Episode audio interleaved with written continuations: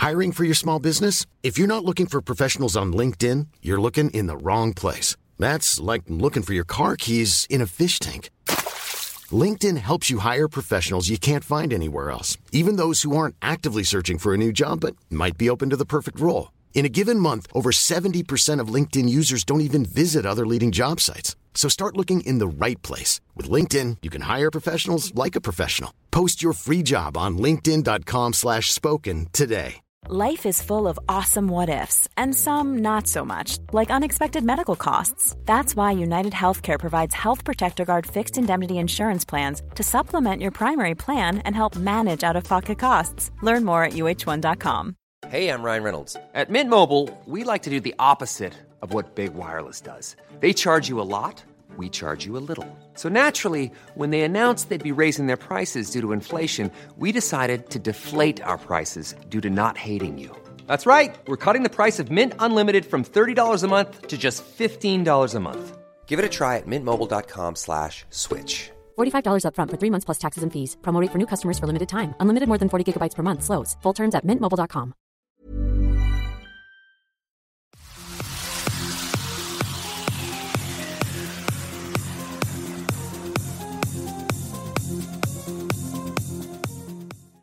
Alors bonjour Zinedine. Alors on se rejoint ce soir pour parler euh, d'un échange dont on avait euh, dont on avait un petit peu discuté euh, en off et puis sur les réseaux sociaux. C'est la violence qu'on peut trouver dans les textes islamiques. En tout cas, c'est moi euh, l'angle que par lequel j'aborde les choses. C'est-à-dire que moi, je pense que euh, le, le corpus idéologique sunnite porte en lui en fait de la violence et que cette violence peut influer sur le musulman du quotidien, quand bien même il n'aurait pas connaissance des textes, euh, ce serait quelque chose, une espèce d'ambiance, une espèce de culture, une espèce de sociologie qui influerait sur le musulman du quotidien. Donc on ne connaît pas sur la chaîne, je te laisse peut-être d'abord te présenter, nous dire qui tu es, quel est ton angle de recherche et de réflexion, et puis euh, peut-être euh, répondre à la question si, si tu l'abordes par ce bout-là. Ok. Euh, ben déjà, merci beaucoup de m'avoir m'avoir invité. C'est gentil de ta part. Ça fait un moment que, que je suis euh, ce que tu fais. J'aime beaucoup ce que tu fais, sans partager toutes tes opinions, mais euh, voilà, je trouve que c'est c'est quand même une bonne dynamique. Euh, ben moi, me concernant, donc je m'appelle Zindine, j'ai 26 ans, je suis doctorant en sociologie à l'EHESS. J'ai fait des études de, sciences politiques, d'histoire et de sociologie euh, donc à Paris 1 et à l'EHESS. Et donc voilà, en ce moment, je fais une thèse. Euh, je travaille pas du tout sur l'islam, je travaille sur les intellectuels euh, contemporains. Mais en master, euh, donc en sociologie, j'ai travaillé à l'EHESS, j'ai travaillé euh, sur sur la question d'islam en France en fait, et plus particulièrement sur la, ce qu'on appelle la radicalisation, et plus précisément encore sur les intellectuels dits radicaux intellectuels musulmans français, je souligne par euh, le français parce que c'est très important, et dit radicaux, je mets radical euh, entre guillemets parce que là encore c'est euh, c'est un concept qui, qui est transi par tout un tas de, de, de, de prénotions, donc il faut faire attention. Donc voilà, euh, en gros, moi, je, voilà, quels sont mes domaines C'est essentiellement la sociologie, la science politique et euh, la philosophie également. D'accord. Alors déjà peut-être parler de ce terme radicalité, puisque apparemment euh, tu voudrais euh, être assez précis. Pour t'avoir lu un petit peu, puisque euh, tu, tu, écris, tu écris des articles sur, sur ces sujets sur Internet, je sais que tu es, tu es extrêmement précis dans ta manière de, de penser et de communiquer. Et peut-être aurais, aurais-tu envie de, de parler de ce mot radicalité qui est peut-être un peu dévoyé? Bah, en fait, c'est qu'aujourd'hui, il est dangereux. C'est comme le terme d'islamisme. C'est à mes yeux, en tout cas, c'est c'est des termes un peu trop totalisants, euh, un peu trop abstraits, euh, un peu trop euh, un peu trop flous et qu'on utilise un peu à la va-vite euh, ci et là pour euh, nommer ou euh, catégoriser telle telle telle structure ou telle pratique, etc. Il faut faire attention parce que la radicalité, c'est d'abord avant tout une catégorie d'État. Donc quand on utilise ce terme, il faut bien comprendre qu'on est en train d'utiliser une pensée d'État. Donc, euh, l'une des premières choses à, à faire lorsqu'on... Excuse-moi, je te, je te, place une parenthèse pour ceux qui nous écoutent. Tu veux dire euh, un état d'être, c'est ça? Ah non, non, non, non, pas, pas d'état d'être. L'état au sens de la structure politique. Ah, d'accord. c'est une catégorie, c'est une catégorie de pensée d'État. Vous voyez, euh, c'est un peu comme le terme de terrorisme. Certes, on va utiliser le terme dans l'usage courant, mais il n'en reste pas moins vrai que ce terme-là a une définition plus ou moins précise du point de vue de l'État. Euh, le terme de radicalisation ou de radicalité, c'est pareil. À la base, ce terme-là euh, ne signifie, enfin, comment dire, ne cible pas uniquement ce qu'on appelle la radicalisation islamique ça peut cibler euh, la radicalité dite de gauche ou d'extrême gauche, la radicalité de droite ou d'extrême droite, etc. Donc déjà, juste quand on a connaissance de ça, il faut faire attention à, à, ce qu'on met dedans. Euh, qualifier, euh, par exemple, moi, ce qui me gêne, en fait, c'est lorsqu'on on, on va euh, essayer de, on va qualifier, par exemple, ce qu'on appelle les frères musulmans ou, ou d'autres structures de ce type, l'établir ou même parfois le salafisme dit quiétiste, comme une forme de radicalisation là, je me dis, euh, on est en train de, de, de, de, de passer à côté du sujet, en fait. On est en train, en train de passer à côté de ce qu'est réellement la radicalisation au sens de, au sens du djihadisme. Parce que si par radicalité, ce qui nous, comment dire, la définition que donnent les sociologues ou que donnent même, même euh, ceux qui travaillent au, plus au plus haut rang de l'État donnent de la radicalité, c'est une rupture politique, culturelle, sociale, et surtout une rupture politique euh, avec l'ordre politique justement qui est le nôtre euh, et en plus de cela euh, une comment dire une une une, injon une injonction ou une, forme de, légitimation de, la violence. Vous voyez? Il faut qu'il y ait ce, ce, cet élément de la violence, que ce soit verbal, hein, que ce soit symbolique, ou que ce soit vraiment des passages à l'acte. Vous voyez?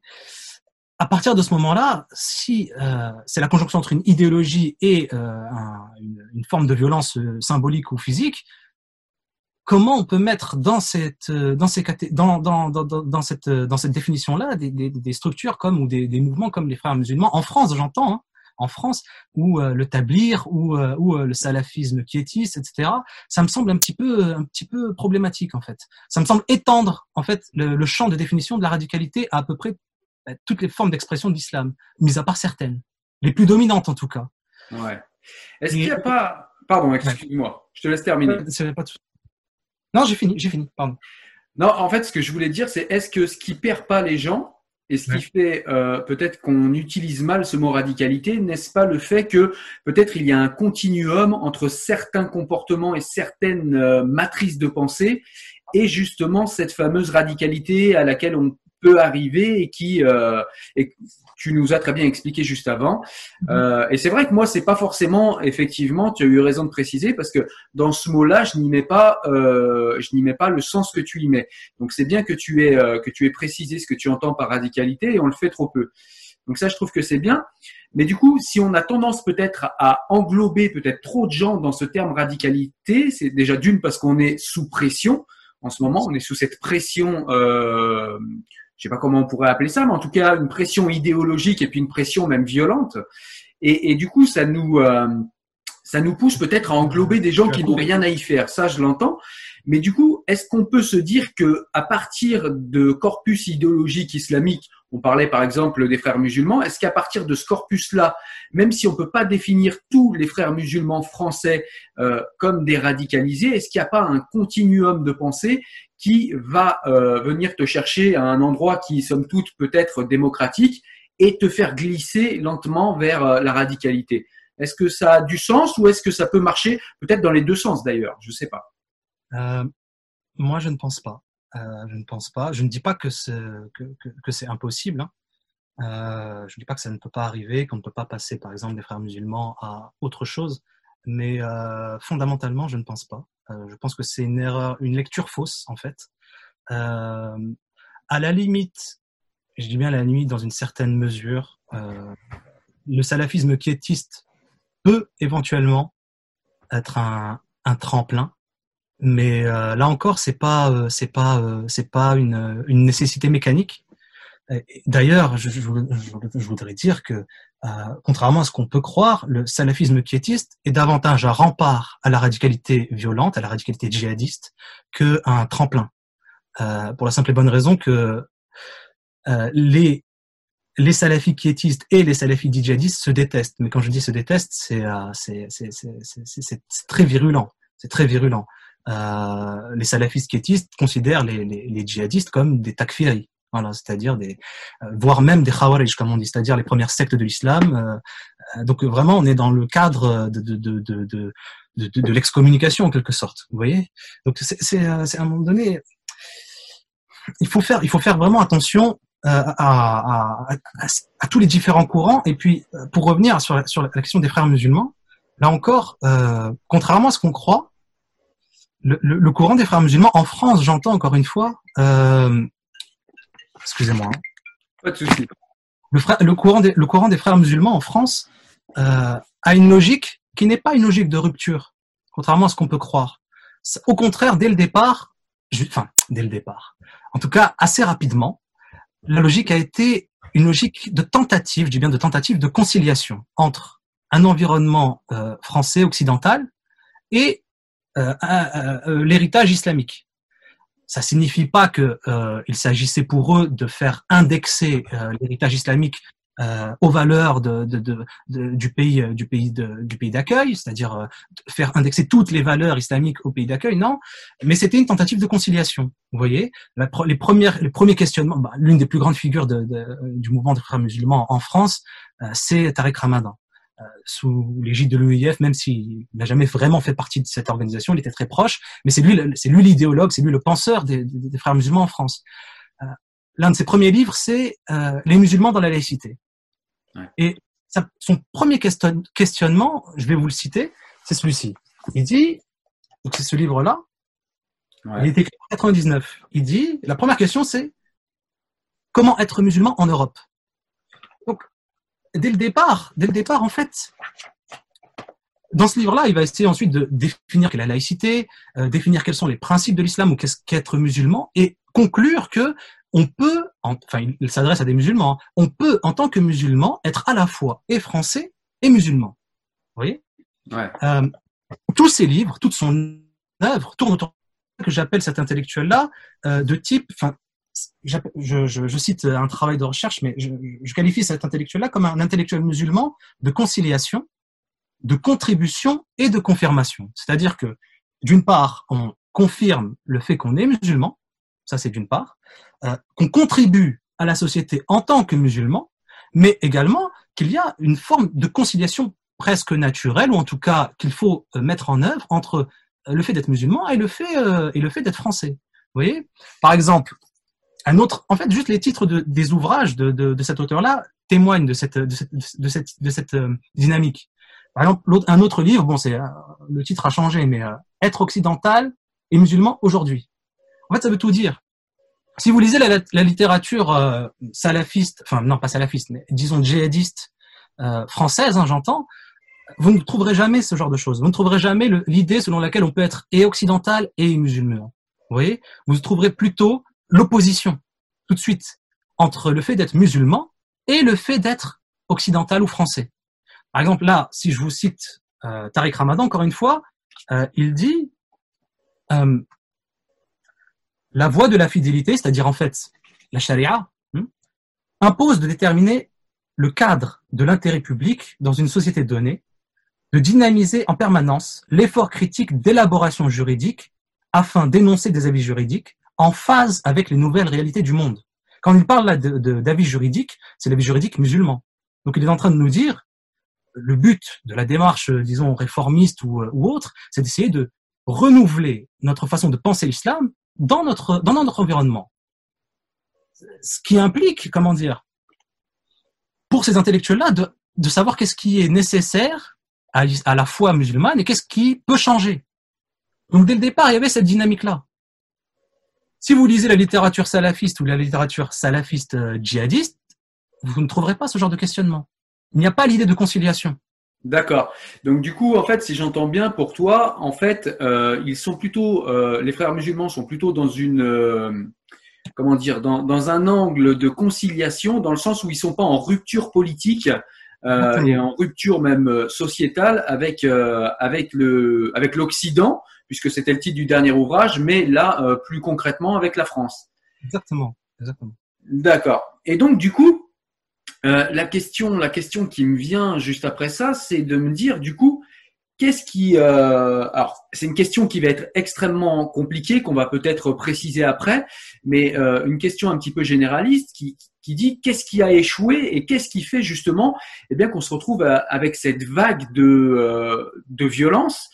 Euh, alors il y a ça ça c'est une question et puis il y a aussi une autre question qui est plus en phase avec ce que tu nous as appris juste maintenant et qui et qui va interroger plutôt la société française sur le fait que la société française a du mal à tolérer ces interrogations venant des frères musulmans, euh, puisque toute manifestation religieuse ou même tout questionnement religieux qui viendrait se choquer ou questionner la République est extrêmement mal pris en France. Et on le voit. Hein, euh, c'est-à-dire que dès que tu questionnes la République, euh, et moi le premier, hein, dès qu'on questionne la République avec les armes, euh, avec des armes théologiques quand bien même la personne serait bienveillante, eh bien c'est extrêmement mal pris. Alors voilà, c'est deux questions qui n'ont qui n'ont un peu rien à voir, mais voilà ce que m'inspire en tout cas ce que tu viens de nous apprendre.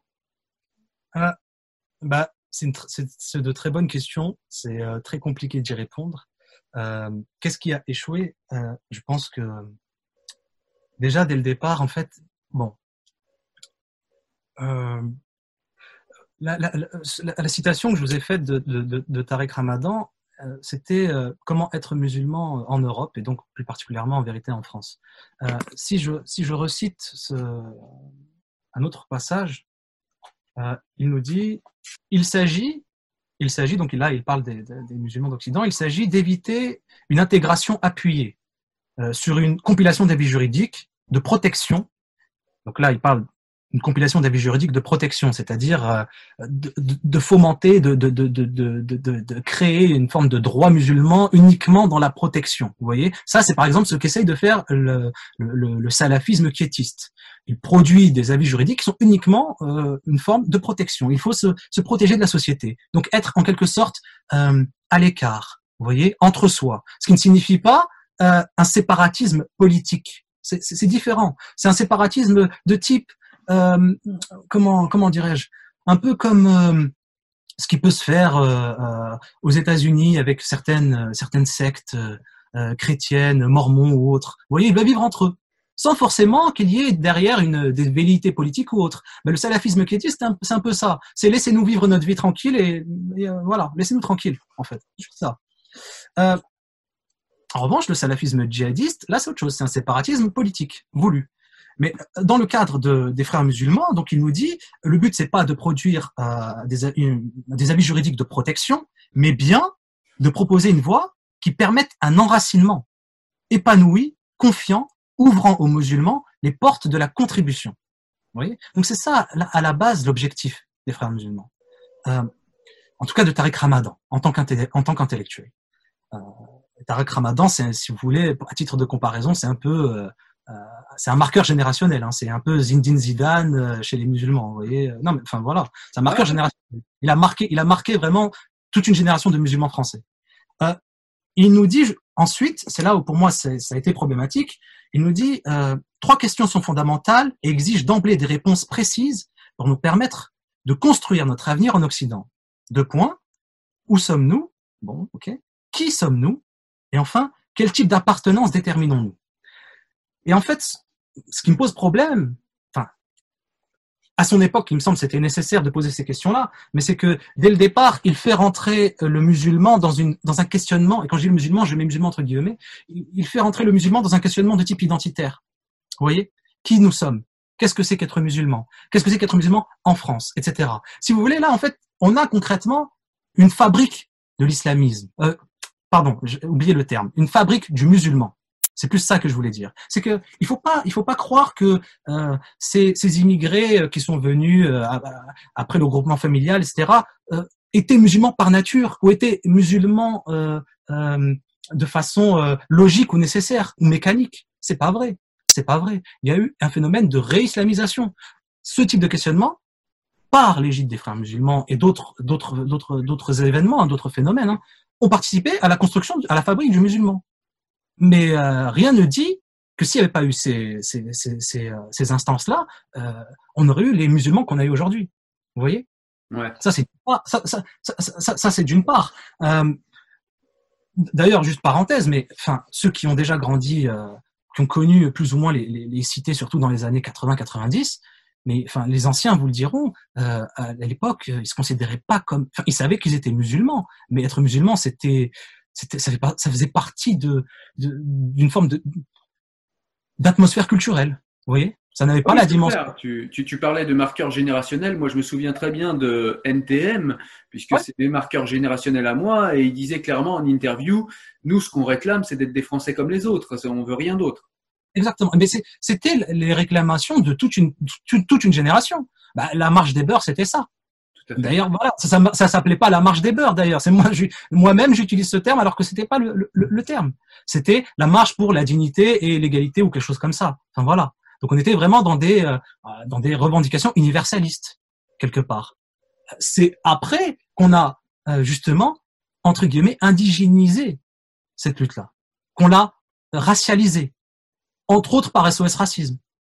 On a racialisé cette lutte-là, et puis ensuite elle s'est religieusisée par tout un tas de courants, par effectivement euh, euh, l'avènement des frères musulmans en France, euh, par ce qui se passait d'un point de vue géopolitique, c'est-à-dire le fils en Algérie, les guerres du Golfe, etc.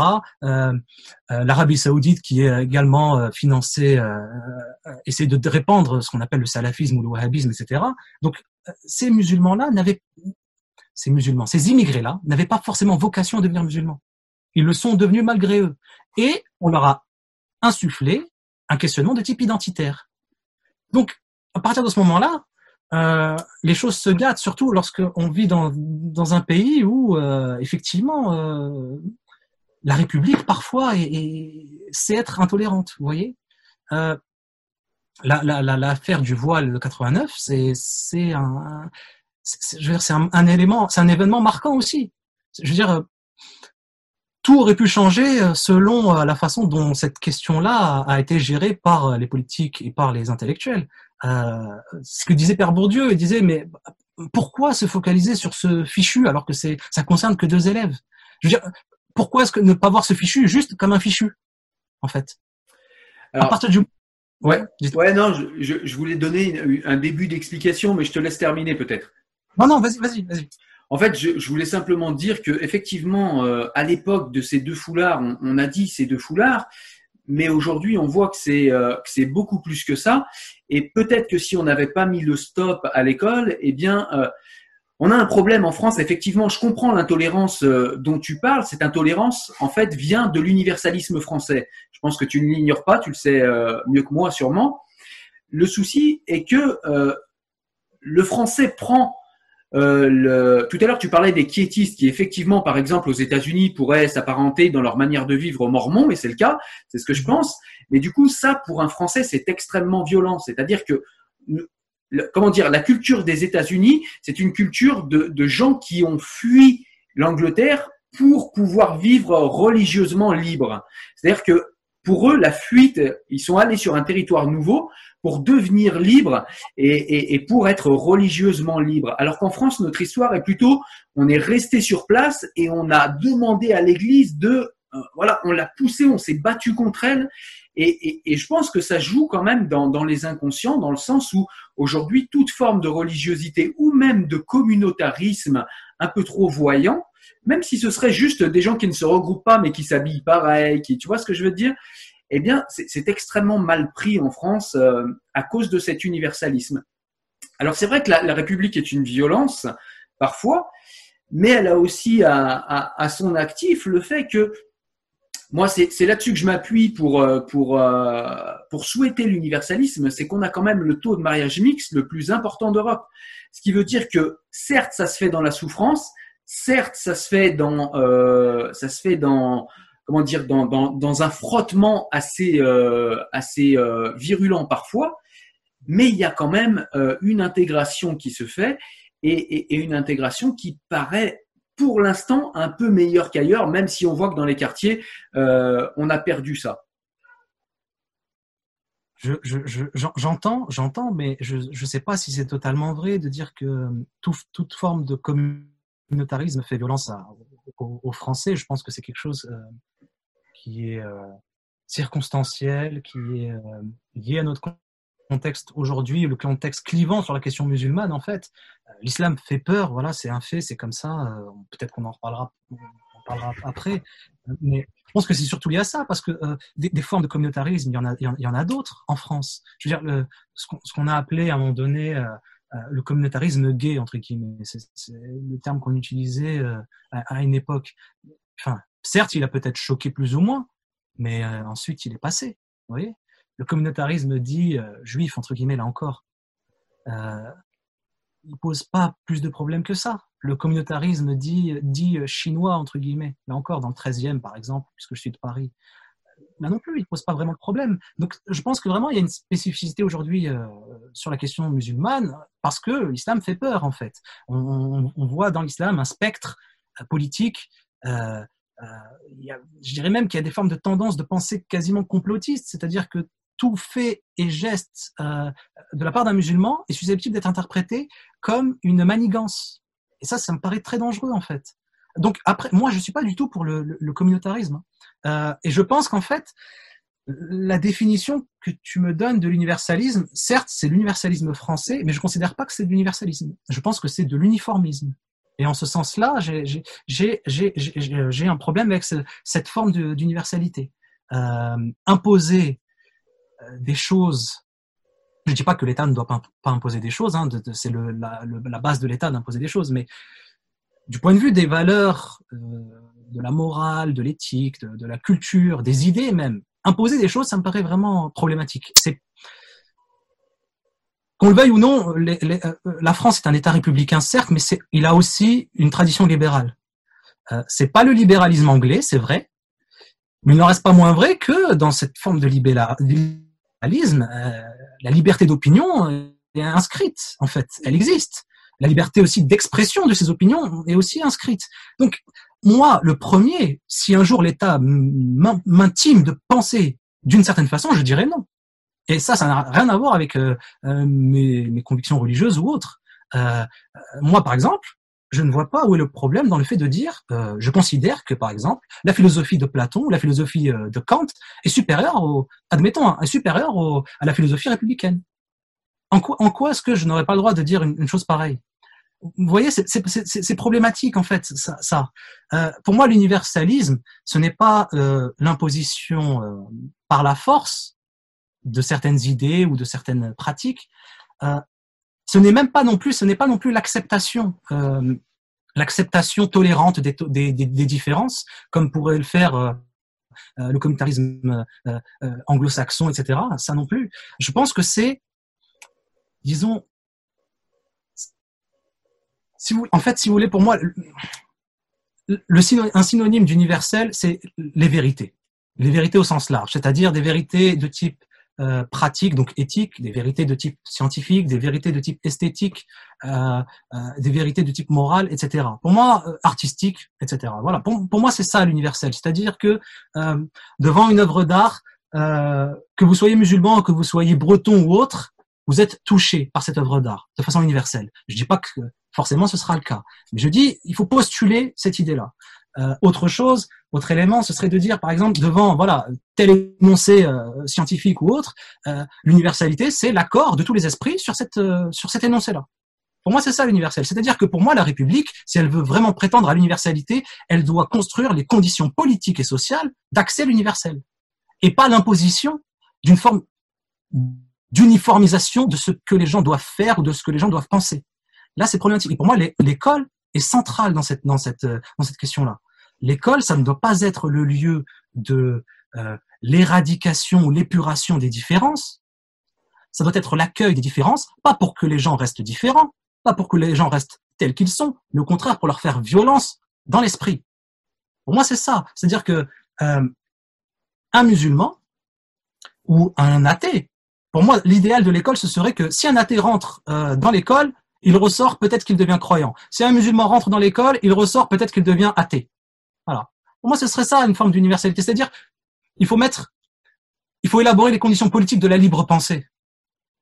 Pour moi, ça passe par, ça passe par ça. C'est pas. Euh, Alors, je me demande, je me demande si l'universalisme dont tu nous parles, c'est pas l'universalisme humain, tu sais qu'il y a une différence euh, entre l'universalisme humain, donc c'est-à-dire l'universalisme dont pourrait parler par exemple Spinoza dans le traité de la réforme de l'entendement, qui effectivement postule d'une universalité de la rationalité.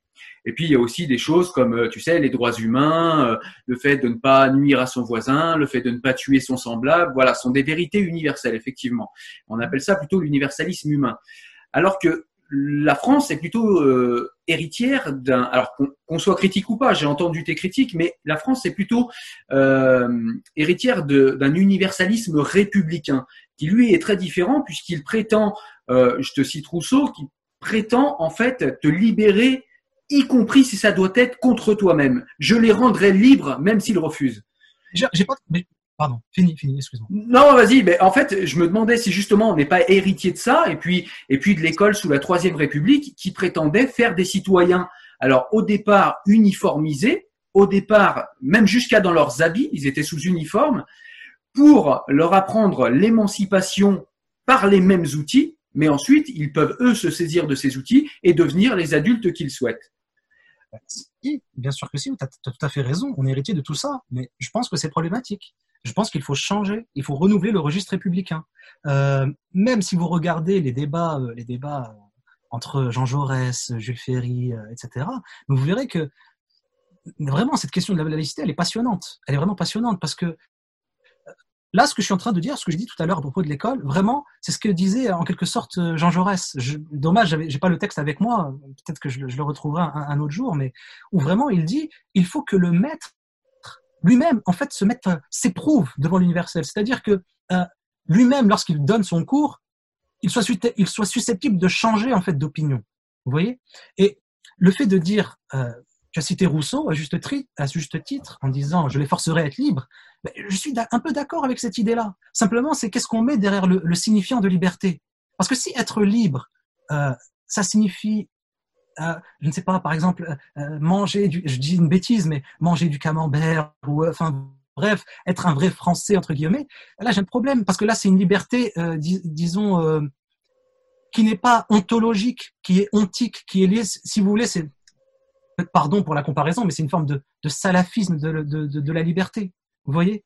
Voilà, mais du coup, du coup, juste pour te placer une parenthèse rapide, excuse-moi, parce que justement là, ça s'y prête bien. C'est effectivement sur ce sujet, je suis extrêmement d'accord avec toi. Effectivement, là, on serait plutôt dans l'uniformisation. Mais par exemple, on parlait tout à l'heure du voile, et c'est vrai que ce qui, ce qui, euh, ce qui a du mal à passer comme une liberté, c'est que par définition, ce qui peut être liberté peut être changé. Et en l'occurrence, l'habit que constitue le voile ne peut pas être changé. C'est-à-dire qu'à partir du moment où tu mets le voile, tu ne peux pas l'enlever parce que il fait partie de alors éventuellement avec des armes euh, avec des armes rationnelles ou avec une étude plus poussée du texte, tu vas pouvoir l'enlever, mais n'empêche qu'au moment où tu le mets, c'est pas comme tu vois ce que je veux dire, le camembert, tu peux choisir de l'aimer le lundi, puis le mardi finalement je l'aime plus. Par contre, le voile quand tu l'as, c'est une auto-aliénation pour moi. C'est-à-dire que l'américain, lui, considère que l'auto-aliénation est une liberté. Le français va avoir plus de mal. Il va se dire, à partir du moment où tu peux pas l'enlever le lundi, euh, le mettre le mardi et l'enlever le mercredi et, le mettre comme tu as envie, on n'est pas dans une liberté, on est dans une auto-aliénation que tu as acceptée, voire même que tu as euh, voulu par toi-même de ta propre volonté, ce qui est souvent le cas d'ailleurs, mais, euh, mais ça a du mal effectivement à passer comme une liberté. le problème, c'est que je suis d'accord avec ce que tu dis, mais le problème, c'est qu'en voulant forcer les gens à s'habiller ou à penser d'une certaine façon Est-ce que finalement, la République française n'est pas en train de faire ce qu'elle dénonce, ce qu'elle prétend dénoncer? C'est-à-dire d'aliéner les gens bon gré, mal gré. Là aussi, c'est problématique. C'est-à-dire, euh, si maintenant, pour être français, il faut forcément penser républicain ou penser en tant que laïque ou penser en tant que je ne sais quoi, mais là aussi, vous êtes en train de me contraindre en fait. Et moi, là, je, quand je dis moi, c'est en tant que, en tant que entre guillemets, euh, vraiment de grosses guillemets, apprenti philosophe ou pseudo philosophe, peu importe, ou apprenti sociologue. Je ne veux pas qu'on m'impose des façons de penser, en fait. Ouais. Ce que tu dis sur l'action du voile, c'est tout à fait vrai, mais le problème, c'est que c'est inhérent à ce qu'est une religion. Et dans ce cas-là, il faut condamner la religion euh, euh, de façon totale. Donc moi, je suis, moi, j'entends très bien la, la critique, mais c'est inhérent, c'est consubstantiel à ce qu'est une religion. C'est d'imposer des façons de faire et des façons de penser. Donc à partir de ce moment-là, je veux dire, il n'y a aucune différence entre euh, le judaïsme de ce point de vue-là, ou l'islam, ou même le christianisme. Mais maintenant, moi, ce qui me dérange, c'est lorsque la République elle-même se transforme en religion. là, c'est problématique pour moi. Et pourtant, ceux qui ont terrorisé la religion, euh, qui ont terrorisé la République, pardon, tu vois, c'est euh, ont effectivement pensé la République comme une religion parce qu'ils savaient que euh, la nature a horreur du vide et que si on retire la religion à des gens, ils vont avoir besoin euh, de, de, religiosité, de spiritualité, ils vont avoir besoin de, de, rituels. Et il y a des rituels républicains qui sont venus remplacer les rituels religieux. Et je voulais juste terminer en te disant que effectivement, tu as raison quand tu parles de cette euh, de cette irritation et de cette imposition un peu trop euh, prégnante dans la République, mais je pense que c'est dû à l'histoire en fait très rugueuse entre les religions et euh, la République française, les républiques les plus récentes en tout cas. Et, et c'est ce qui fait qu'on a beaucoup de mal avec ça. Alors le judaïsme, par exemple, on voit bien que le judaïsme, c'est assez récent qu'il continue à, enfin, qu'il commence à, se montrer puisqu'il est dans ce mouvement euh, de communautarisation, j'ai l'impression. C'est quelque chose qui n'était pas euh, à une époque. On était obligé de leur mettre une étoile jaune pour les reconnaître, puisque justement, on leur reprochait de s'être tellement intégrés qu'on les reconnaissait plus. Exact, exact. Juste, euh, par, enfin, pour rebondir, tu dit beaucoup de choses. Certes, les, les premiers penseurs républicains ont voulu, comment dire, ont essayé de penser une religion de substitution. Mais attention, euh, il y avait beaucoup de débats sur la question et pour certains, je n'ai pas envie de dire de bêtises, mais il me semble que c'était Edgar Quinet. Euh, il, faut, il faut, que je faut que je vérifie ou renouvier quelque chose comme ça, en tout cas un des deux peut-être. Mais euh, la religion qu'ils entendaient par religion républicaine ou religion euh, voilà de substitution, c'était en quelque sorte, je, je, je schématise, mais c'était la philosophie. Tout à fait. C'est-à-dire c'est-à-dire, c'est-à-dire la libre pensée. Mais cette libre pensée, encore une fois, elle ne peut pas exister si on vous impose des dogmes au préalable. La libre pensée implique la liberté. Vous voyez ça ne, signifie pas l'anarchie.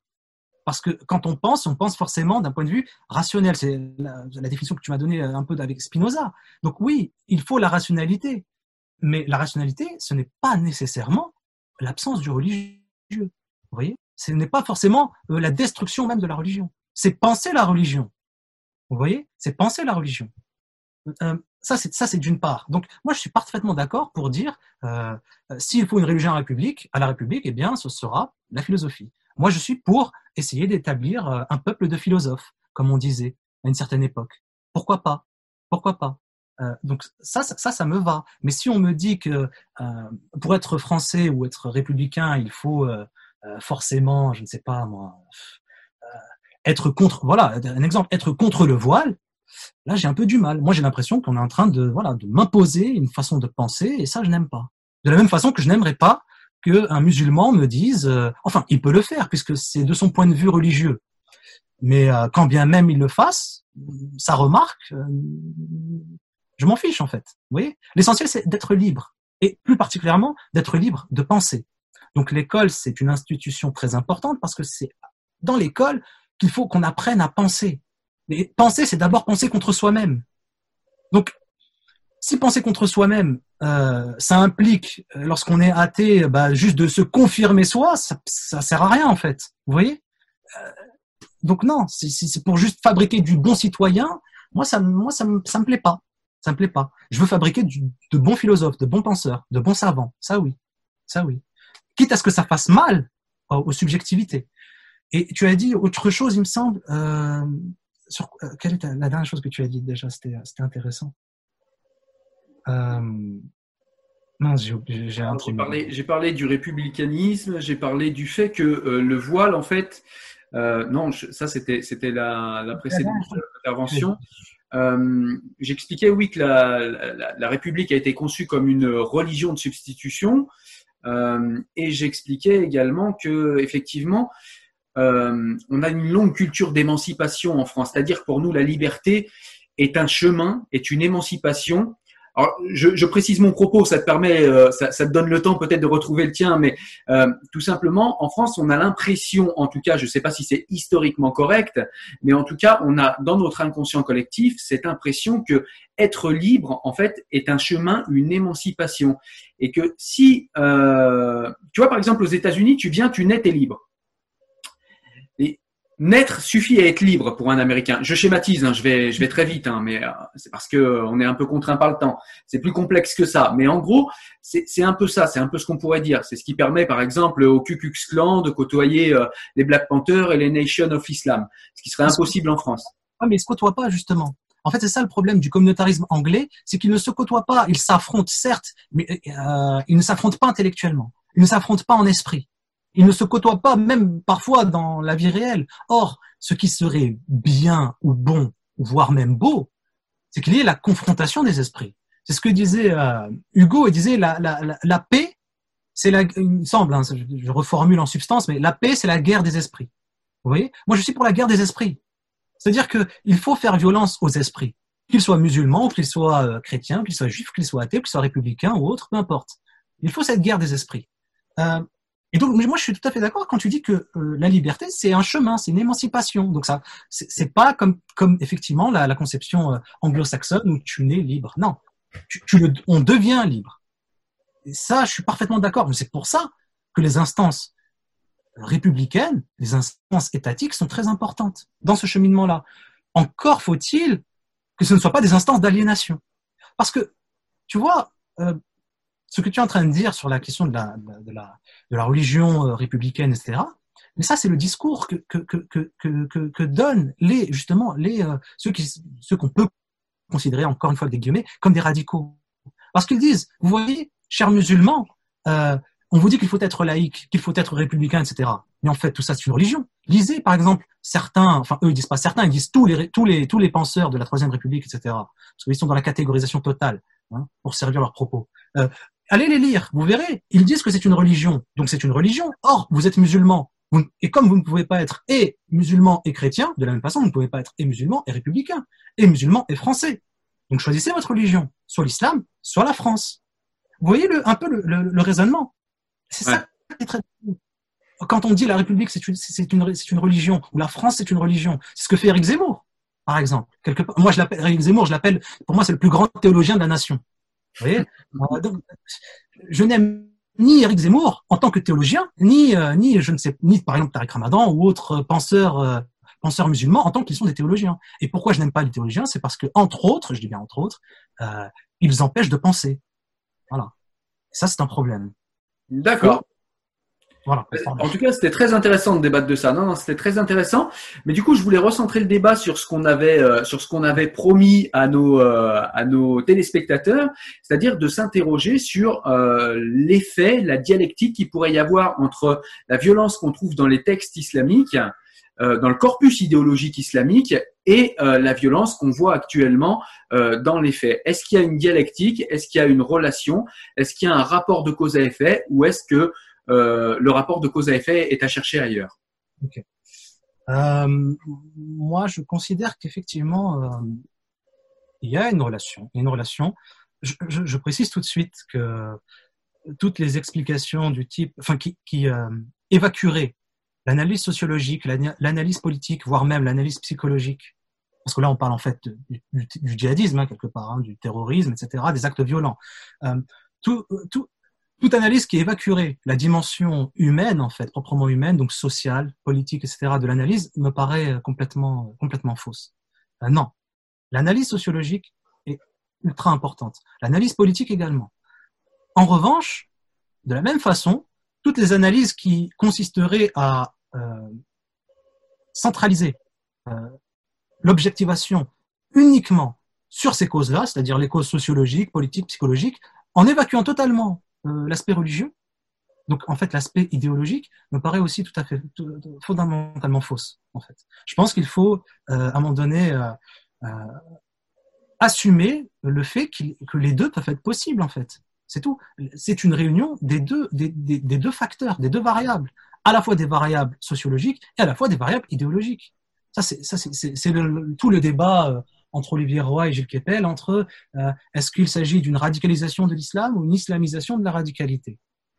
Mais euh, on peut penser les deux. Encore faut-il essayer de bien le faire. Vous voyez?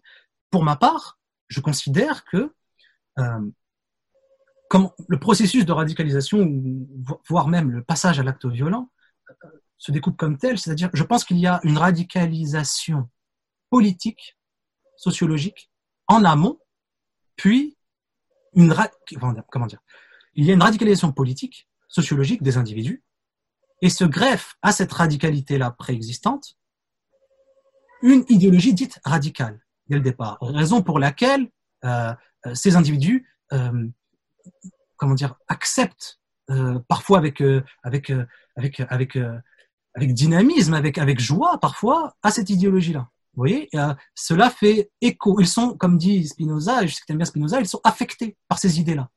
Parce qu'ils sont disposés à être affectés par ça. Mais là encore, ce n'est pas parce que quelqu'un est tendanciellement disposé à adhérer à telle ou telle idée qu'il va adhérer à toutes les idées. Et c'est là où on voit on voit le, le, facteur religieux se, se, dévoiler. Pourquoi? Parce que pour comprendre l'effet qu'a la religion sur les individus, il faut voir les moments où l'individu est en lutte avec elle. Je vous donner un exemple. Euh, c'est Abdel, Abdel, Malik, le, le, le, rappeur, le slammer, qui parlait, et il parlait de sa conversion religieuse, etc. Il disait, voilà, je suis passé par les frères musulmans, l'établir d'abord, etc. J'étais un peu, moi aussi, euh, euh, un peu en rupture. Voilà, moi aussi, je disais, euh, je n'aime pas la France, etc., etc. Et à cette époque-là, le djihadisme. Son livre, qu'Allah bénisse la France, d'ailleurs, un très beau livre. Exactement. Mais d'ailleurs, comment dire, entre parenthèses, le titre du livre est très intéressant. Euh, s'appelle qu'Allah bénisse la France. Ça témoigne du rapport, disons, euh, euh, apaisé qu'il a avec la France aujourd'hui, en tout cas. Mais fut un temps, c'était pas plutôt, c'était pas euh, qu'Allah bénisse la France. Dans son esprit, c'était plutôt comme, euh, comme le disaient eux, les, les, les partisans de l'État islamique, qu'Allah maudisse la France. Vous voyez? D'ailleurs, qu'Allah maudisse la France, c'était le texte qu'a envoyé l'État islamique après les attentats du, du, 13 novembre. Vous voyez? Mais tout ça pour dire que euh, ce Abdelmalek disait, donc voilà, j'étais dans une forme d'islam euh, un peu, un peu rigide, un peu, un peu, un peu dur, etc. Et à un moment donné, un des, des, des, des, des chirs qui le suivait lui a dit, il faut que tu cesses d'écouter de la musique. Or lui, il était dans un groupe de rap, comprenez? Et là, il s'est passé quelque chose d'intéressant. Il le dit dans, dans, dans, dans, une interview. Il dit, là, j'ai pas pu accepter. Vous voyez? J'ai pas pu accepter. À un moment donné, donc ça, ça a été un des premiers éléments qui a marqué une rupture avec euh, la forme de religiosité qu'il acceptait en amont et euh, ce qu'il va suivre ensuite, c'est-à-dire le soufisme. Euh, ce qui est intéressant dans cet élément-là, c'est qu'on voit que l'aspect religieux a une force de suggestion, a une force de contrainte, a une force de, de elle, elle enjoint des choses, elle propose des choses, ce qui ne signifie pas que l'individu va les accepter forcément. Vous voyez, euh, moi par exemple, quand je vous ai dit que j'ai travaillé sur les intellectuels dits radicaux, français radicaux, euh, et lors de mes entretiens, euh, je me souviens très bien que un, enquêté me disait, moi, comment dire, je savais que le djihadisme proposait la violence, mais en mon fort intérieur, je n'arrivais pas à l'accepter voyez, je n'arrivais pas à adhérer pleinement. Je n'arrivais pas à passer à l'acte. Voyez? Pourquoi? Parce que bah, il, est, il a été socialisé d'une certaine façon et euh, voilà, ce n'est pas naturel ou enfin, en France en tout cas, ce n'est pas naturel d'adhérer immédiatement à la violence. Il y a des conditions sociales euh, euh d'acclimatisation ou d'acceptation de, d'acceptation de, la violence. Voyez? Euh, donc, donc, il faut faire attention à ça. Il ne faut pas tout de suite dire euh, la religion, hop, enjoint à la violence. Non. Il y a d'abord des formes de radicalité sociale qui prédisposent à, et même cette prédisposition à euh, ne va pas produire un effet mécanique sur le passage à l'acte. Euh... Ryan Reynolds here from Mint Mobile. With the price of just about everything going up during inflation, we thought we'd bring our prices down. So to help us, we brought in a reverse auctioneer, which is apparently a thing. Mint Mobile unlimited premium wireless. Ready to get 30, 30, bit to get 30, bit to get 20, 20, 20, bit to get 20, 20, bit to get 15, 15, 15, 15 just 15 bucks a month. So, Give it a try at mintmobile.com/switch. slash $45 up front for 3 months plus taxes and fees. Promo for new customers for limited time. Unlimited more than 40 gigabytes per month slows. Full terms at mintmobile.com. Ready to pop the question and take advantage of 30% off? The jewelers at BlueNile.com have got sparkle down to a science with beautiful lab-grown diamonds worthy of your most brilliant moments. Their lab-grown diamonds are independently graded and guaranteed identical to natural diamonds, and they're ready to ship to your door. Go to BlueNile.com to get 30% off select lab-grown diamonds. That's BlueNile.com for 30% off lab-grown diamonds. BlueNile.com. Et ce que je veux dire par là, c'est que la religion, c'est une autorité symbolique. Ça fait voir, ça fait faire et, et ça fait sentir, ça fait désirer certaines choses. Mais c'est pas mécanique. C'est pas mécanique. Certes, ceux qui sont totalement, qui, adhèrent totalement euh, à l'idéologie peuvent consentir à ça. Mais c'est pas le cas de tous. Le cas de tous. Donc il faut toujours prendre en compte à la fois l'aspect religieux et l'aspect, quand je dis l'aspect religieux, c'est l'aspect idéologique en fait, hein, et l'aspect euh, sociologique. Voilà, il faut penser les deux en même temps. Et c'est difficile. Il n'y a pas une formule magique qui permet de dire ça se passe comme ça. Non, c'est chaque cas est différent en fait. Voilà. Désolé, j'ai parlé un peu trop longtemps. Non, non, c'était parfait. C'était important qu'on comprenne bien ça. Et, euh, et là, pour le coup, je suis assez d'accord avec toi, avec euh, avec ce que tu nous expliques. Effectivement, une conjonction euh, individuelle, puisque personnelle, et, et, et, les ingrédients dépendent de l'individu et du contexte dans lequel il vit, entre euh, effectivement le social euh, pour pour être plus pour vulgariser un petit peu ce que tu nous dis entre le social et le religieux. Effectivement. Donc là, là-dessus, je suis assez d'accord. Mais du coup, euh, si on veut, euh, si on veut avancer, qu'est-ce qu'on pourrait préconiser justement pour pouvoir euh, justement éteindre cette, cet incendie, cet incendie djihadiste, puisqu'on voit quand même ces derniers jours qu'on a quand même pas mal de problèmes. On a aussi des, des autorités qui se sont élevées contre la France, des autorités symboliques puisque pour un pour un Français, c'est pas une autorité politique. Hein, quand euh, mhm. le, le, le, premier ministre pakistanais ou bien euh, l'école Al Azhar euh, euh, parle, on n'est on n'est pas là dans une autorité politique, on est dans une autorité symbolique. Ces autorités symboliques jettent de l'huile sur le feu pour des intérêts qu'on peut comprendre, de leur point de vue en tout cas.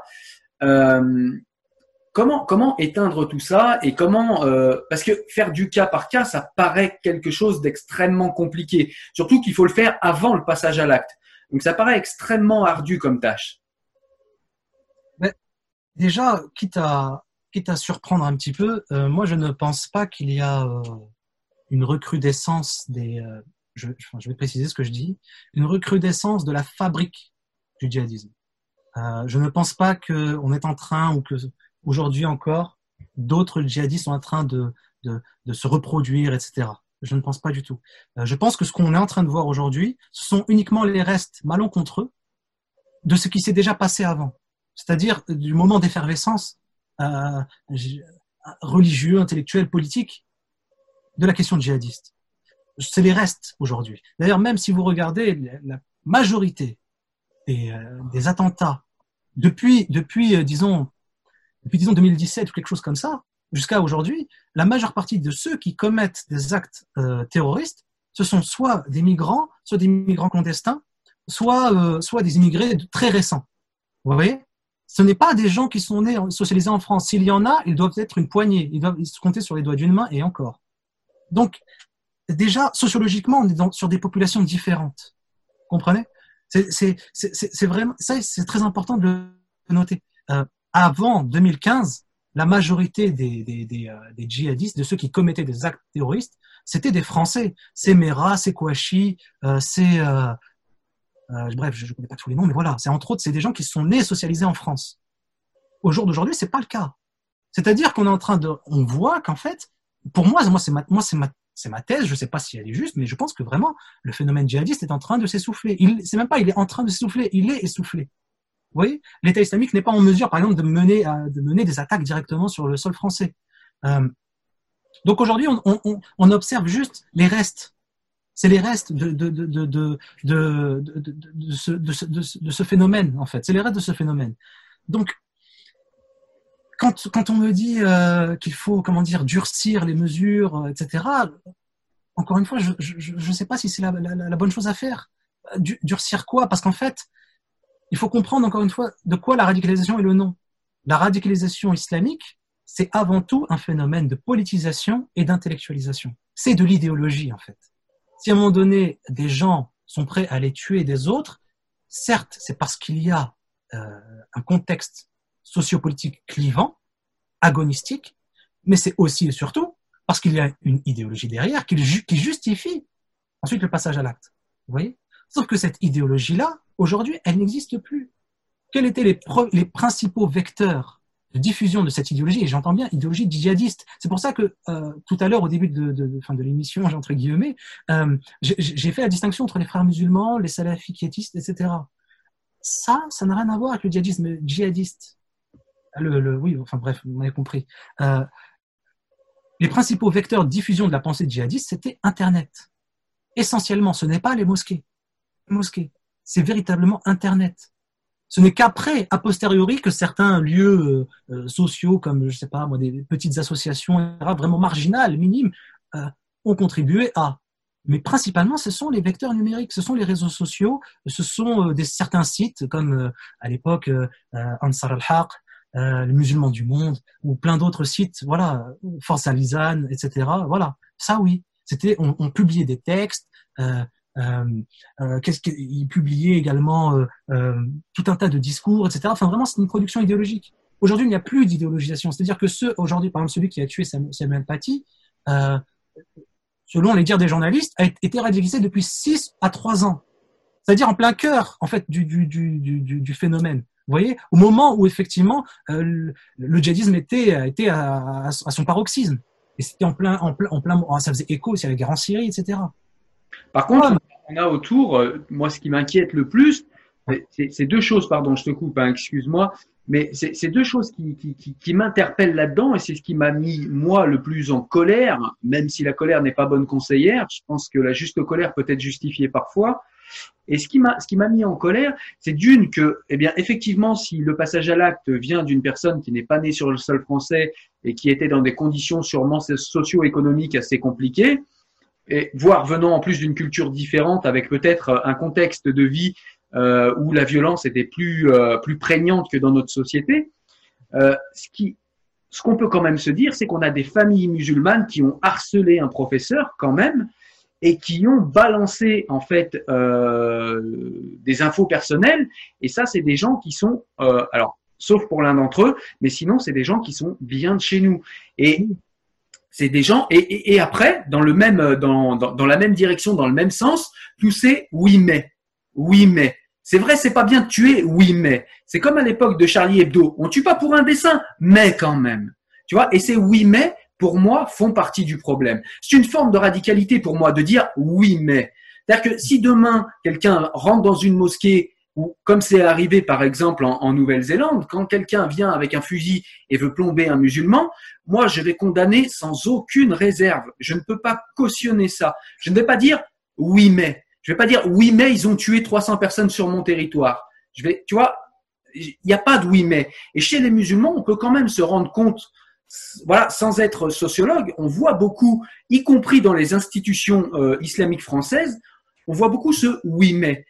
Et, et, je trouve que ce oui mais, on a quand même le président du CFCM qui va jusqu'à nous expliquer que parfois il faut renoncer à certains droits pour faire fraternité. Et là, c'est quelque chose qui, qui, qui, qui, peut faire hurler, y compris le philosophe que tu es. C'est-à-dire que cette personne nous propose de renoncer à des droits pour pouvoir préserver la susceptibilité d'une partie des concitoyens français. Et tu vois, toutes ces choses-là font que, eh bien, on a l'impression qu'il y a une pression politique qui est mise un espèce de lobbying en fait, même si euh, même si je sais que c'est pas uniforme et je sais que euh, à l'intérieur même de ces courants qui euh, qui font pression, il y a aussi des, des, dissensions, mais on a quand même cette impression que eh bien on essaye de enlever quelques libertés et d'adapter, oserais-je le mot, d'islamiser la République. Je vais loin, hein, mais c'est exprès. je comprends. Euh, ouais, je ne sais pas si le terme d'islamisé est, correct. Enfin, je, même si je comprends dans, ta bouche. Euh, je comprends aussi le, problème du oui mais. Euh, c'est clair que non, il n'y a pas de oui mais en fait. mais là encore, je... il faut pas prendre au mot.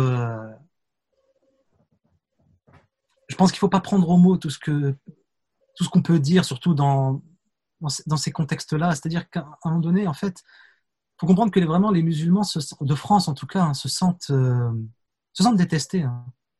Je sais pas pour faire dans la victimisation, moi je, je déteste ça, mais euh, euh, la plupart des musulmans ne se sentent pas aimés, en fait. En tant que musulmans, j'entends. Euh, pour eux, à tort, sans doute, moi, je ne me positionne pas sur cette question-là, mais pour eux, voilà, c'est, euh, ce sont des provocations constantes. Des provocations et puis une forme de... de, de comment, comment on dit ça de, euh, Quand on s'attaque toujours à la même personne, euh, une forme de... J'ai oublié le terme technique, désolé. Vous avez compris? Tu as compris ce que je, ce que je veux ouais, j'ai compris où tu voulais en venir, pas de problème. Une sorte d'obsession, en fait. Euh, Maintenant, effectivement, ça, ça, ça ne, ça ne, ça n'excuse pas le, le oui mais. Ça n'excuse pas le oui mais. Mais là encore, je pense pas que la portée de ce oui mais, ça soit un oui mais idéologique. C'est un oui mais plus, il me semble. Hein, euh, il faudrait questionner les gens, mais il me semble que c'est plus un oui mais de, on en a marre en fait.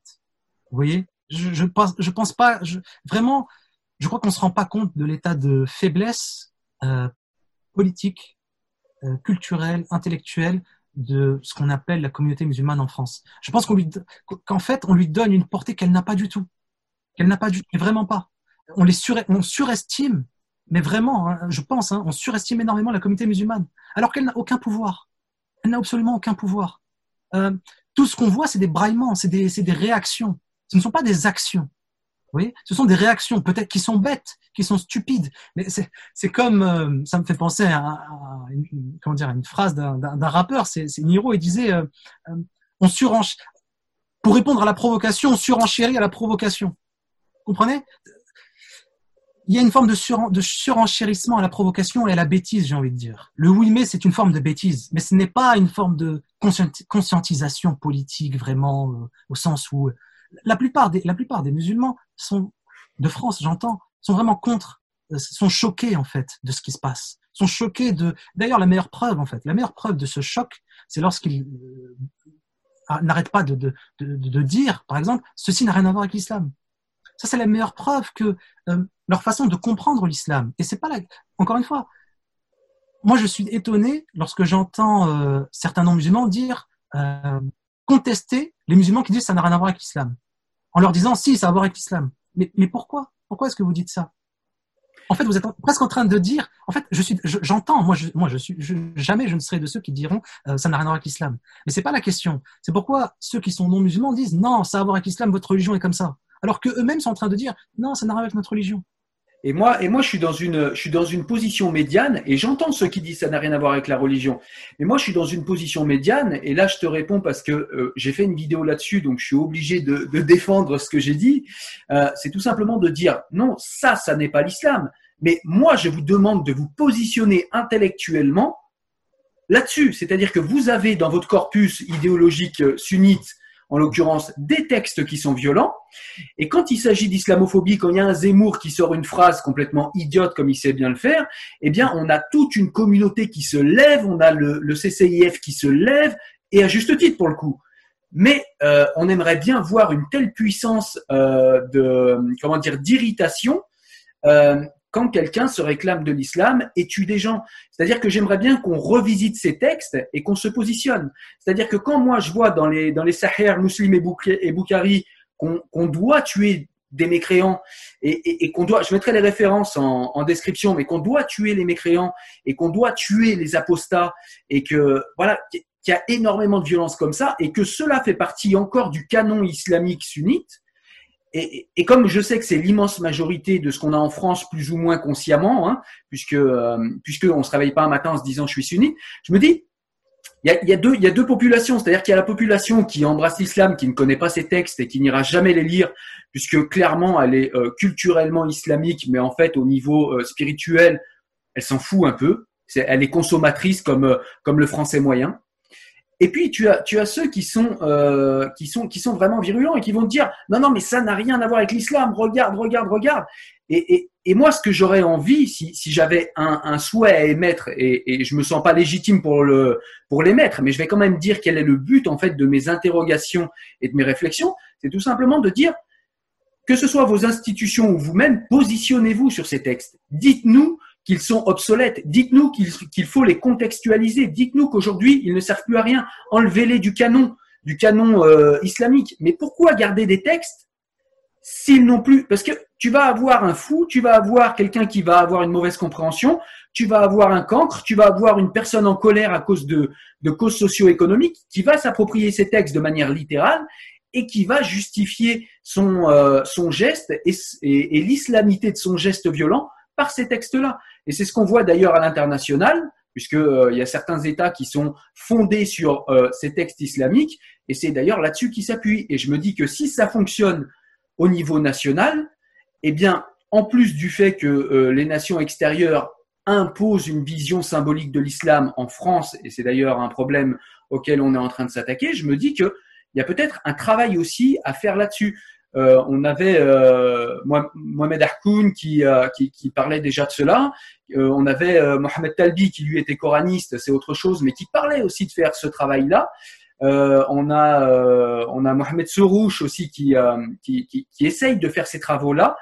mais je trouve que, que ce travail est léger. C'est-à-dire pour moi, dire c'est pas ça l'islam quand tu connais même pas les textes desquels tu te réclames, ça me paraît une fainéantise intellectuelle qui me met en colère. Je comprends, je comprends la, je comprends ta réaction, mais justement, comment dire, ceux qui vont te dire ceci n'a rien à voir avec l'islam, comme tu l'as dit, la plupart du temps, ils ne connaissent même pas ces textes-là. Mais pourquoi, leur, leur faire connaître ces textes-là, puisque, comment dire, ils sont dans une forme apaisée déjà. Vous voyez? Il ne faut pas, euh, il faut pas pousser les gens. En fait, il faut comprendre. En fait, il faut comprendre que il s'agit de religion. C'est-à-dire que la religion structure vraiment l'individu.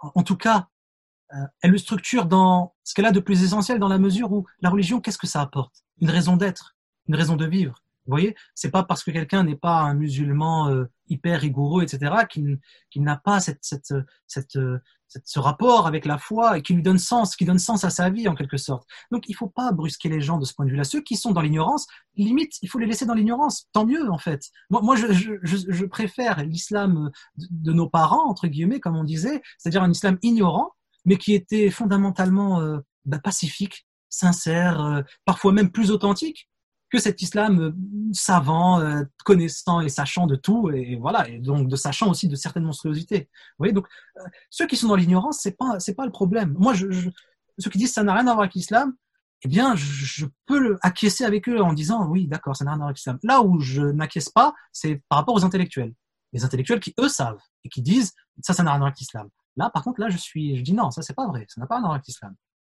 Il y a quelque chose, il y a un lien. Il faut le penser ce lien. Par rapport à ce que tu me dis, tu m'as cité voilà, tout un tas d'intellectuels musulmans, Mohamed Harkoun, etc. Effectivement, c'est vrai. Mais euh, ce travail est en train d'être fait, il a déjà commencé à être fait, certes de façon pas aussi euh, protubérante, mais doucement. Il y a des poches, par exemple, voilà, je pense à, à Mohamed Bajrafi, qui, qui, de faire ce travail critique. Je pense à Tarek Oubrou qui essaye de faire ce travail critique. Je pense à, euh, un peut-être moins un peu moins connu qui s'appelle Islam Ahmed. Je pense à Ousmane Timera. Je pense à, voilà tout un tas, toute une génération qui essaye. Je dis bien essaye parce que encore une fois, il faut prendre euh, en compte qu'il s'agit de la religion. Donc ce n'est pas, on ne peut pas venir dire à quelqu'un comme ça. Euh, euh, même d'ailleurs, même Tariq Ramadan a essayé de faire ce travail-là. Il fait partie des réformateurs de ce point de vue-là. Euh, on peut pas venir voir quelqu'un et lui dire voilà, euh, tu vois les textes là, ces textes-là, par exemple dans le Coran ou autre, bah tu les balances, tu les jettes. On peut faire ça, mais ça implique véritablement une sorte de rupture. En fait, il faut aller plus loin que la simple réforme. Et là, c'est la critique philosophique. Vous voyez Mais tout le monde n'est pas apte à aller jusqu'à là voyez, c'est pour ça que moi, par exemple, enfin, modestement, je m'essaye à, proposer une critique philosophique de l'islam, mais ma critique, ce n'est pas une critique, euh, ce n'est pas une réforme. C'est une vraie critique, au sens où je ne laisse rien, en fait. Je ne suis pas dans la, euh, euh, dans la demi-mesure. C'est une critique radicale. Vous voyez Mais tout le monde n'est pas apte à aller jusqu'à là. Et quand je dis apte, c'est au sens pas au sens intellectuel, hein. c'est au sens éthique, parce que ça implique énormément de choses. Ça implique bah, de renier peut-être, je dis bien peut-être, sa foi.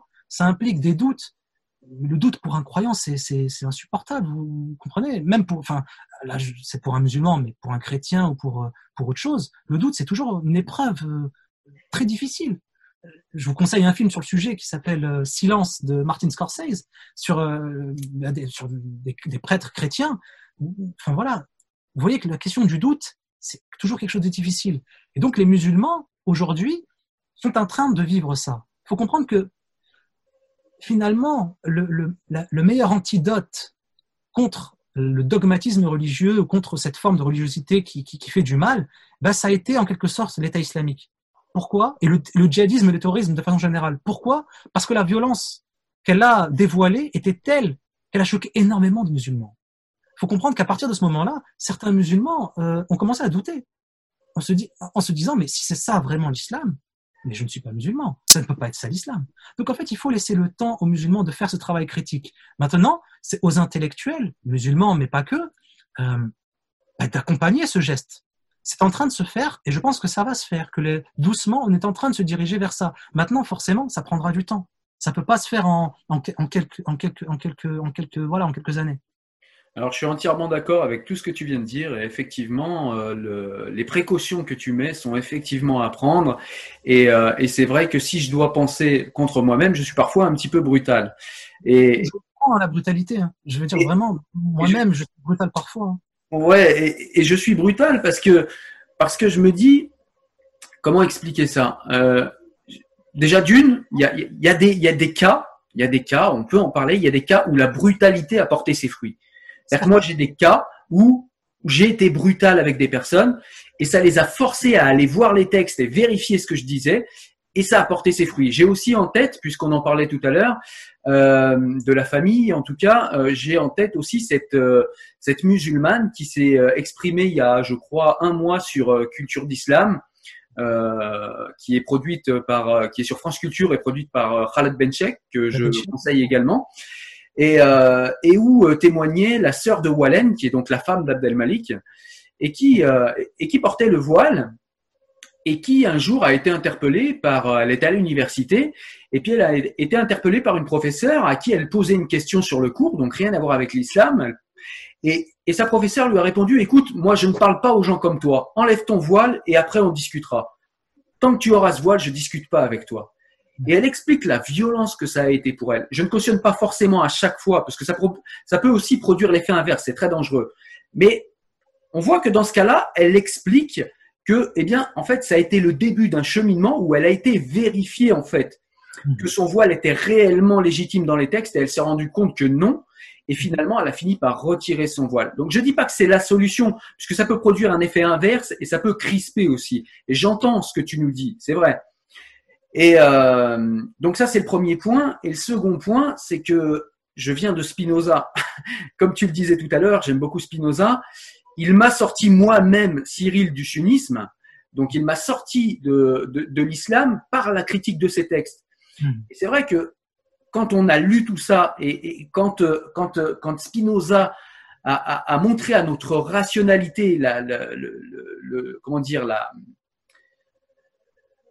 je sais pas comment expliquer mais en tout cas la, la, la l'imposture que, que constitue selon moi euh, euh, ce que produisent les théologiens et non pas la spiritualité et l'islam en tant que tel qui est respectable. La spiritualité est quelque chose comme tu dis euh, comme tu as dit justement d'extrêmement structurant et ça l'a été euh, pendant des siècles euh, au sein de nombreuses de nombreuses nations. C'est pas ça que je conteste mais ce que produisent les théologiens, ce que produisent les imams, ce que produisent euh, les, les, les intellectuels aussi euh, au niveau religieux, est quelque chose d'assez euh, d'assez figé et euh, enfin voilà. Et en tout cas ça donne une image de Dieu qui est qui est pour moi extrêmement basse et extrêmement laide.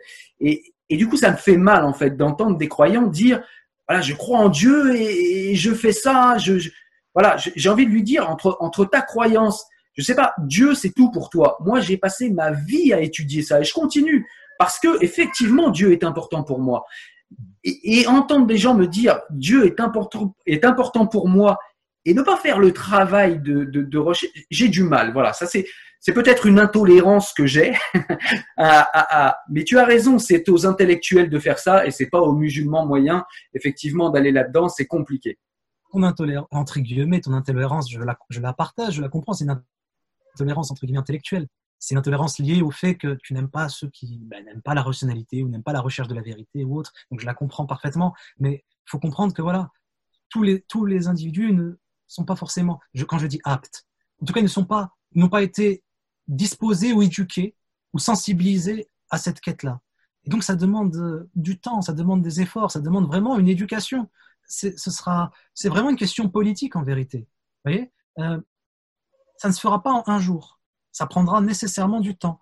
Et je pense que, euh, de toute façon, les lumières, entre guillemets, et quand je dis par lumière, j'entends pas la production d'un islam des lumières. J'entends véritablement euh, vivre les lumières, c'est-à-dire vivre l'esprit critique, et donc éventuellement euh, cesser d'être religieux d'une certaine façon, voire peut-être de continuer à l'être d'une autre façon. Les musulmans vont vivre ça dans les, dans les temps à venir, si et seulement si euh, on cesse de les, euh, de, les, de, les, de les prendre pour cible. Parce que plus on continuera à les prendre pour cible, plus ils vont s'attacher à la seule chose qu'ils qui, qui, tiennent. En fait, ils vont s'attacher à ce par quoi ils sont attaqués, c'est-à-dire leur particularité religieuse. Vous voyez? Et là, c'est problématique, c'est dommage parce que on a, il y avait véritablement, euh, moi, mon hypothèse, c'est que les musulmans, les jeunes musulmans d'aujourd'hui, la génération musulmane d'aujourd'hui, peut devenir éventuellement ce qu'a été euh, la génération juive euh, du 19e siècle.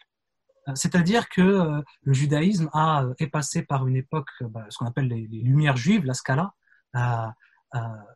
et ce moment-là a produit ensuite tout un tas de grands intellectuels, Husserl, Einstein, Marx, Freud, Durkheim, etc. C'était des gens qui étaient aux prises, pas tous, hein, mais la plupart, avec des questionnements religieux. La violence de la, entre guillemets, la modernité les a poussés à produire quelque chose de nouveau.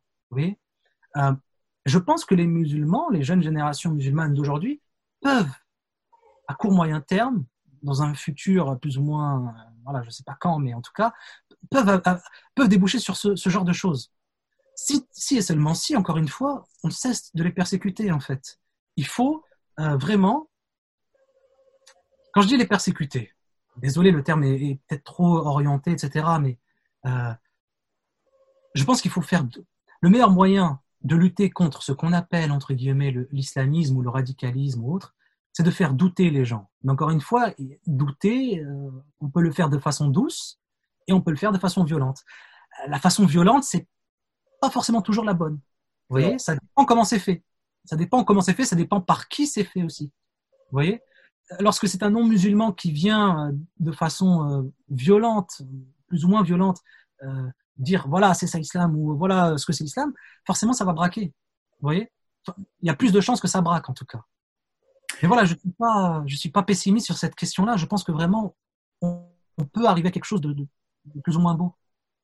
Non, c'est tout à fait vrai ce que tu dis, effectivement, et c'est parfaitement explicité pour ceux qui nous regardent dans les identités meurtrières d'Amin Malouf. Et c'est vrai qu'effectivement, quand on appuie sur la particularité de quelqu'un, il a tendance justement à brandir comme un bouclier cette particularité. Et au final, on, fait plus de mal que de, bien, effectivement. Je suis assez d'accord avec toi là-dessus.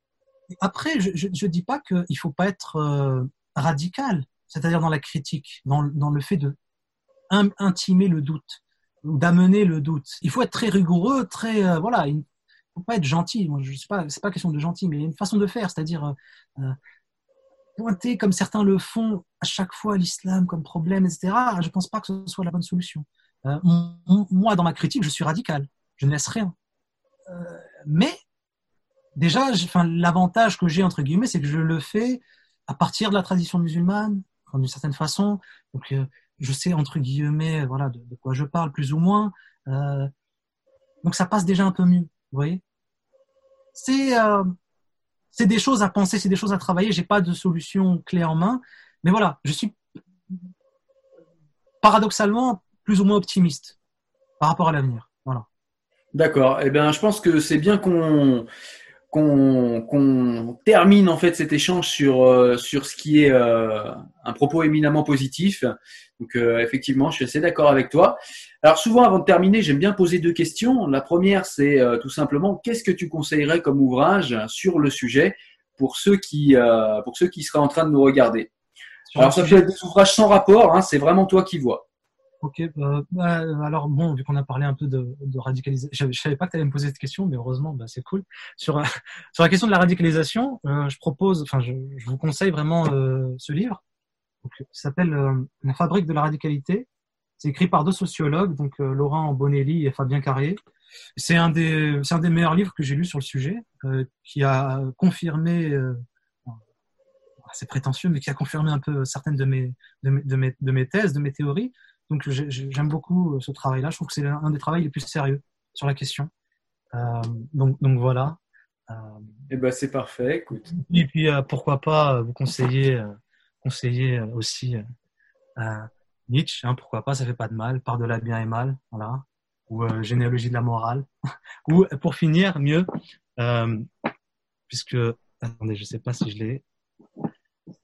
Ah, je l'ai pas. Dommage. Je voulais vous montrer Karl Marx, euh, critique de la philosophie euh, de Hegel, où euh, il dit la condition de toute critique, il dit la critique de la religion est la condition de toute critique.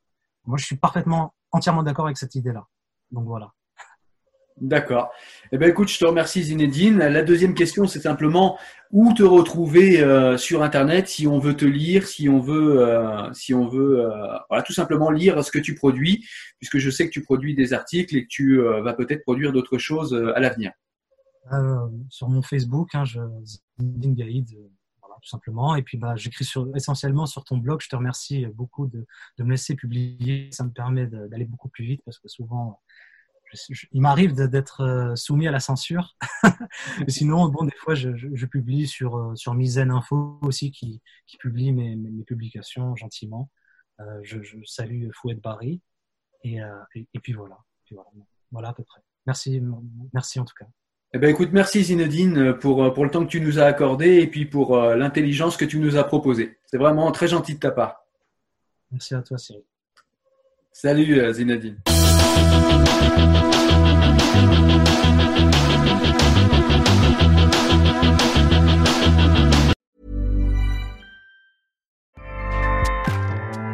ACAST powers the world's best podcasts. Here's a show that we recommend. The Real Housewives is a guilty pleasure for most, but if you're looking to not feel guilty about that pleasure, tune in to Everything Iconic with me, Danny Pellegrino, where I break down all the messy moments and behind the scenes antics of Bravo's popular franchise. And on Everything Iconic, I also interview celebrity guests like Kelly Ripa, Kiki Palmer, Drew Barrymore, Cameron Diaz, and more about their guilty pleasures, their past work, and so much more. So if you're pop culture obsessed and find yourself watching way too much reality TV like me, tune in to Everything Iconic with Danny Pellegrino wherever you listen to podcasts. ACAST helps creators launch, grow, and monetize their podcasts everywhere. ACAST.com.